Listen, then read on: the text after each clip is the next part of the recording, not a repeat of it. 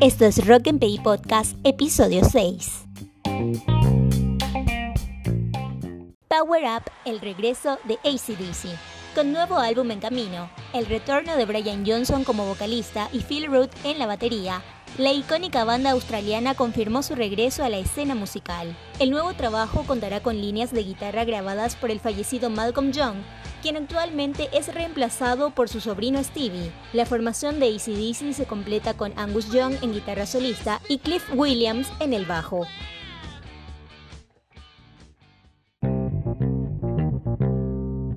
What's the Story Morning Glory el mítico álbum de estudio de Oasis cumple hoy 2 de octubre 25 años de su lanzamiento. De él se desprenden varios de los cortes más icónicos de la banda británica, como Some Might Say, Wonderwall, Don't Look Back in Anger, Champagne Supernova, entre otros, con los que consiguieron alcanzar las 22 millones de copias vendidas.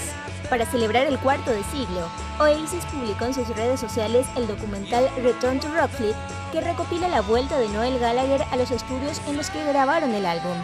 Además, crearon un evento en vivo a través de YouTube, donde dieron play al disco completo incluyendo audios remasterizados, grabaciones inéditas, videos en HD y video lyrics. Bonus track.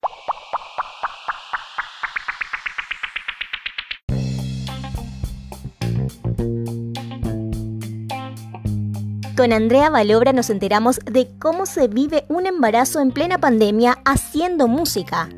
Además, nos contó sobre sus planes para lo que se viene y nos tiró muchísima buena vibra. Escucha.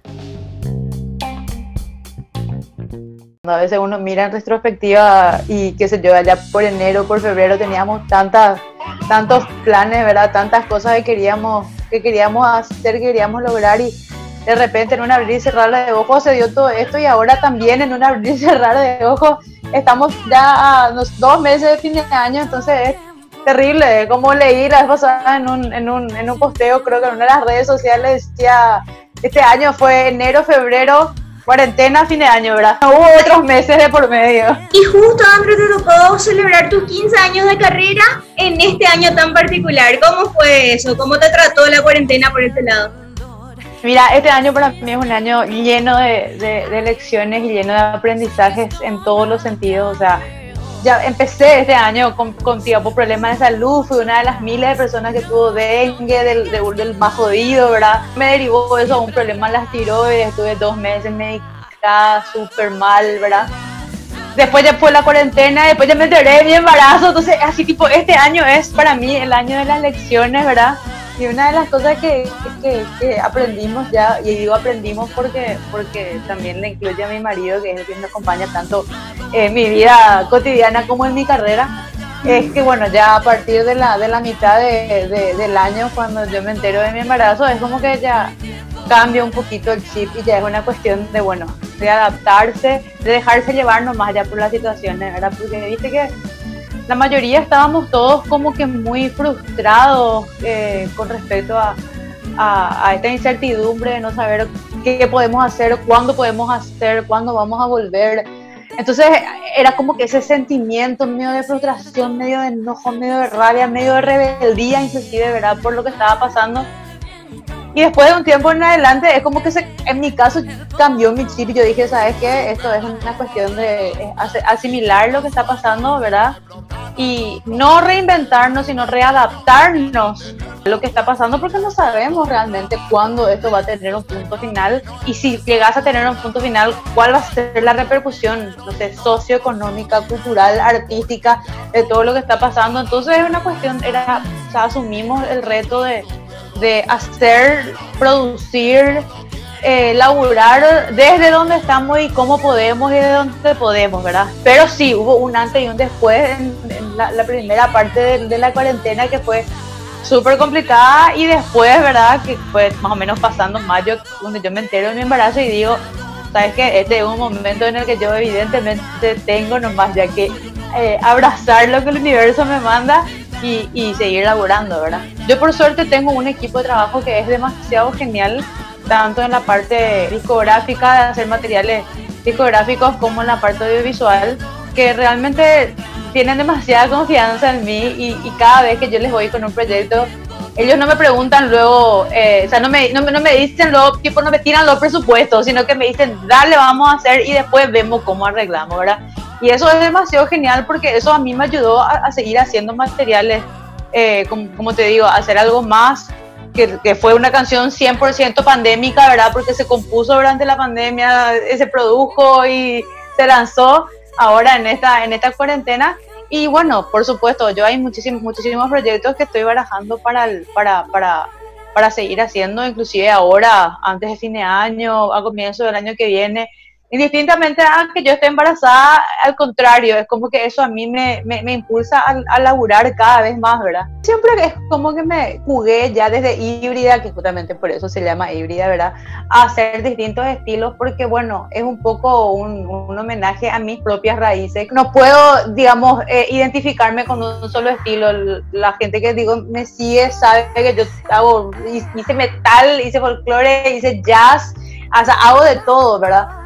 Con mi producción siempre estamos abiertos a, a, probar cosas nuevas. A mí me gustan mucho los desafíos. Y bueno, esto me pareció, me pareció algo que, como vos decís, yo no, no había hecho antes. Eh, inclusive si vos escuchás como todo muy chill, la forma de cantar también, o sea, la, la chica que grita que no gritó en ese track, no gritó, exactamente.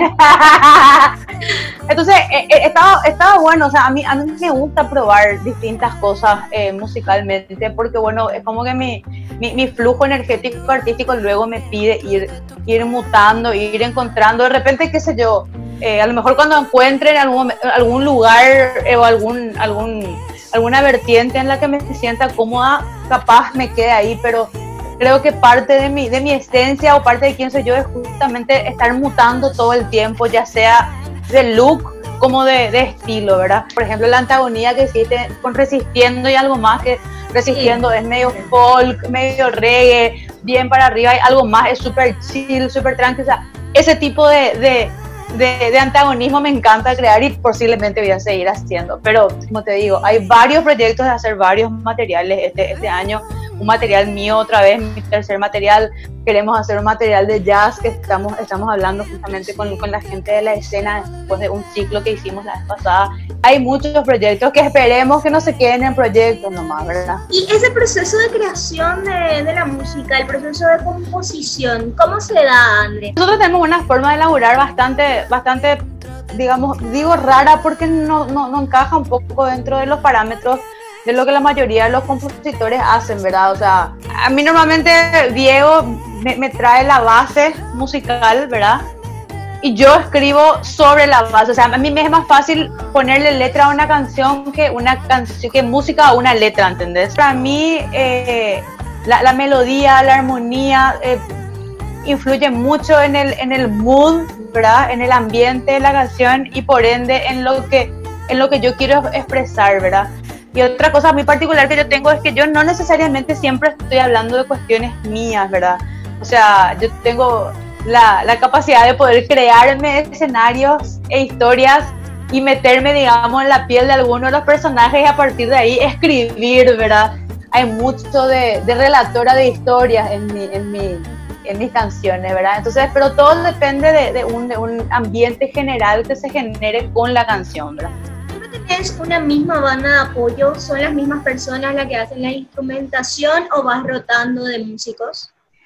Mira, durante mucho tiempo fui rotando, como buscando el, el, el, la banda ideal.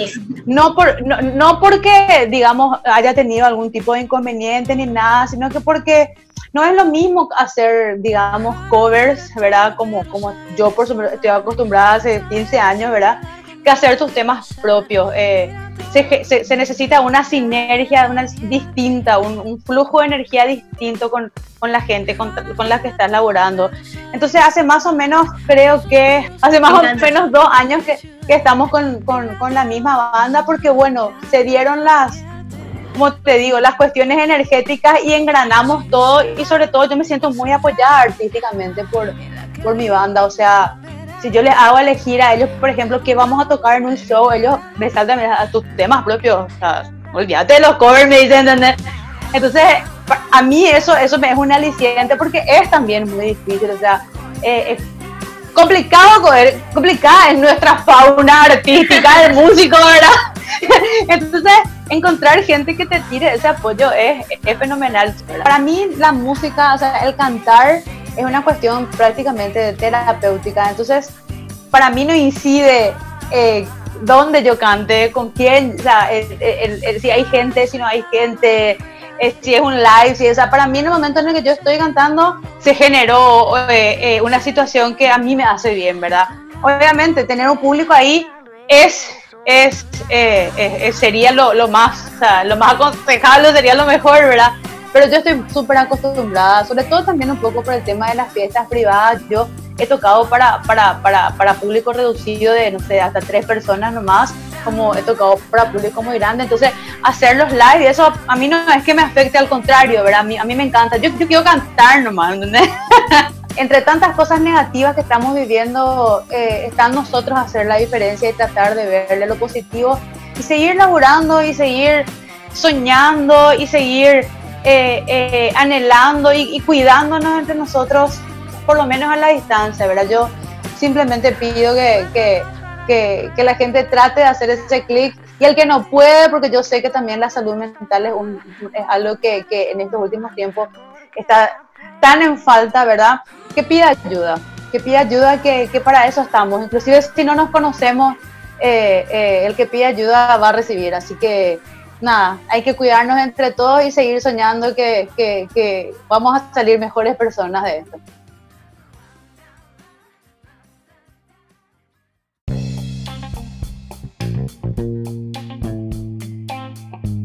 Escúchanos todos los viernes desde las 20 en tu plataforma de podcast favorita y también en IGTV.